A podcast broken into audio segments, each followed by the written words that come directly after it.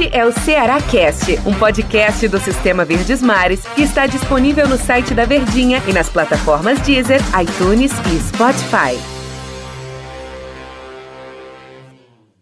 Fala torcedor, ligado aqui no nosso Ceará Cast para você que tá arrumando, buscando um tempinho aí para se atualizar das notícias do Clube de Coração do Ceará. Tira um tempinho aqui para ouvir a gente, 10, 12 minutinhos aí para se atualizar sobre o que tá acontecendo no Vozão de Porangabuçu. Tudo bem, né, professor Luiz Eduardo aqui, convidado ilustre do nosso Ceará Cast. Tudo bem, né, prof? Tudo bem, tudo bem. Um abraço a todos que escutam o Ceará Cast, né, nas várias plataformas da Verdinha querida. E nesse papo Ceará Cast, a palavra é centroavante, Tom.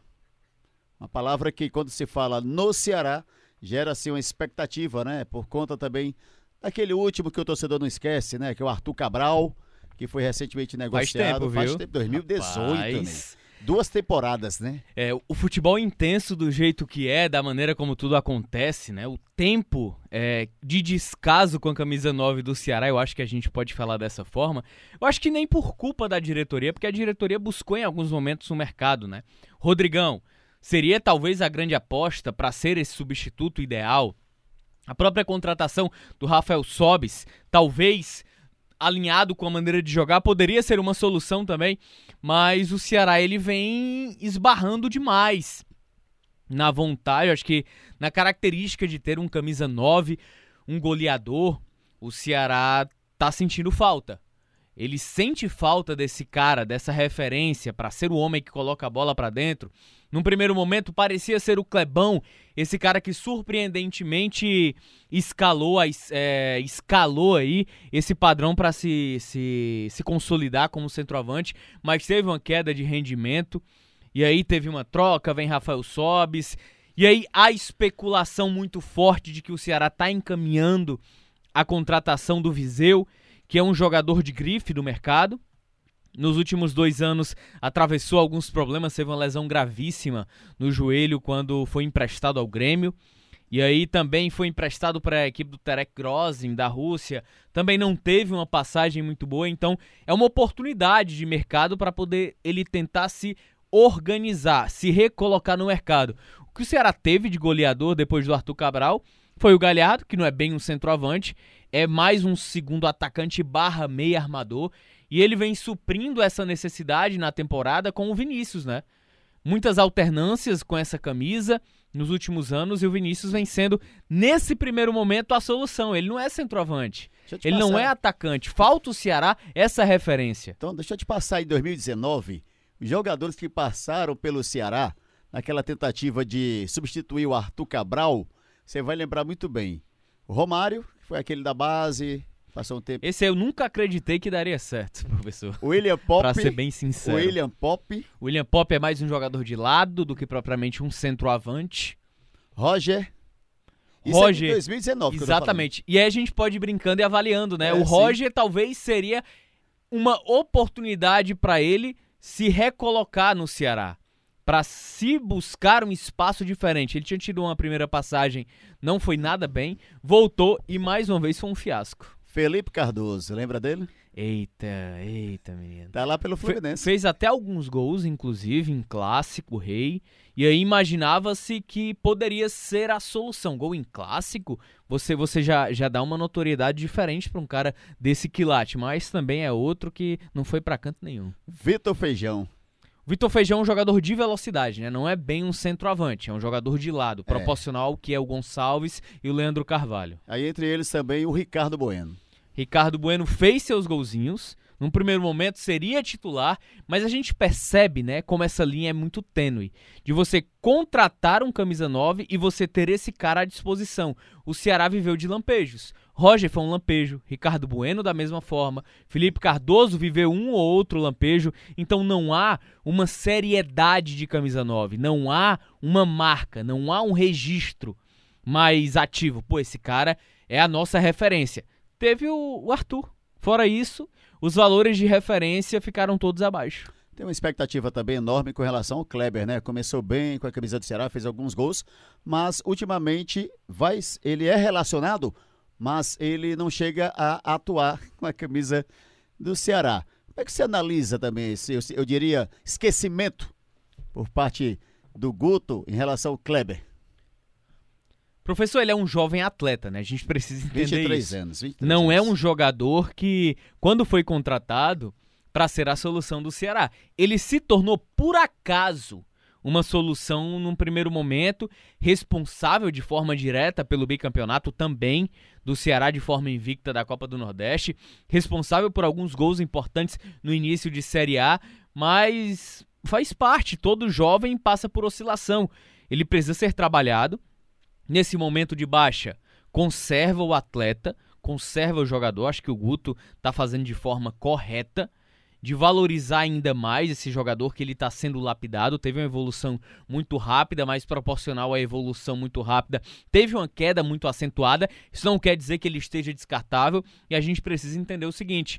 O fato do Kleber não ter sido solução quando foi contratado, o Kleber iria compor a equipe de transição, o sub-23 do Ceará. E de repente começou a ganhar destaque nos treinamentos e quando viu, já estava sendo titular, fazendo gols e sendo peça extremamente importante. Então o Kleber eu acho que é um jogador onde a gente não pode dizer que ele caiu de rendimento, que não serve ou nada disso. A gente está falando de um jovem jogador que está tendo a primeira grande oportunidade profissional da carreira, jogando em alto nível, para melhorar ainda mais a sua capacidade técnica, seu desempenho. Então eu acho que o assunto Kleber, ele requer cautela para a gente avaliar.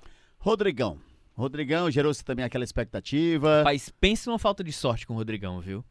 E aí não foi nem a questão inicial pelo fato de estar é, sem ritmo de jogo, acima do peso ideal para se jogar em alto nível, porque existe a diferença do cara estar gordo estar acima do peso ideal para jogar em alto nível, Isso. do que exige uma temporada. O Rodrigão não estava gordo.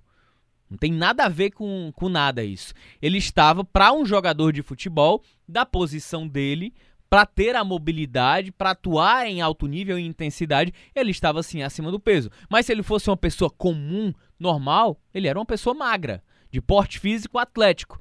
Mas a situação do Rodrigão, quando ele consegue melhorar durante a quarentena essa questão física sozinho, esforço próprio, ele tem uma fratura no pé durante um treinamento.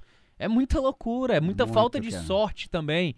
Então, essa esperança no Rodrigão a gente não sabe até que ponto vai. Ele iniciou a transição física agora. Ele tá treinando lá no Ceará.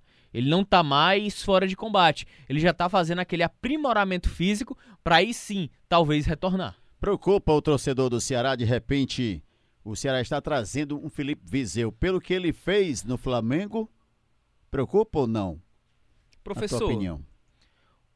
é, o Viseu, ele é, em termos de contratação, é um grande nome. Mas a gente ainda não sabe se será uma grande contratação. Eu acho que se tivesse que apostar, eu apostaria sim. Que seria uma ótima contratação e que renderia ao Ceará. É, que seria uma referência diferente. É um jogador de alto nível. É um atleta com um senso de posicionamento melhor. É um cara com um poder de finalização muito forte. Cabeçada, disputa de bola, dribles, finalização de fora da área. Mas isso não é nenhum sinal de que as coisas dentro de campo vão acontecer. Porque, na minha visão, o Rodrigão também seria esse cara. Mas não aconteceu. Então, eu, eu da mesma cautela com que a gente avalia o Clebão, a gente avalia também em termos de rendimento o Viseu por uma questão de retrospecto. Retrospecto recente de quem ocupou aquela faixa de campo pelo Ceará.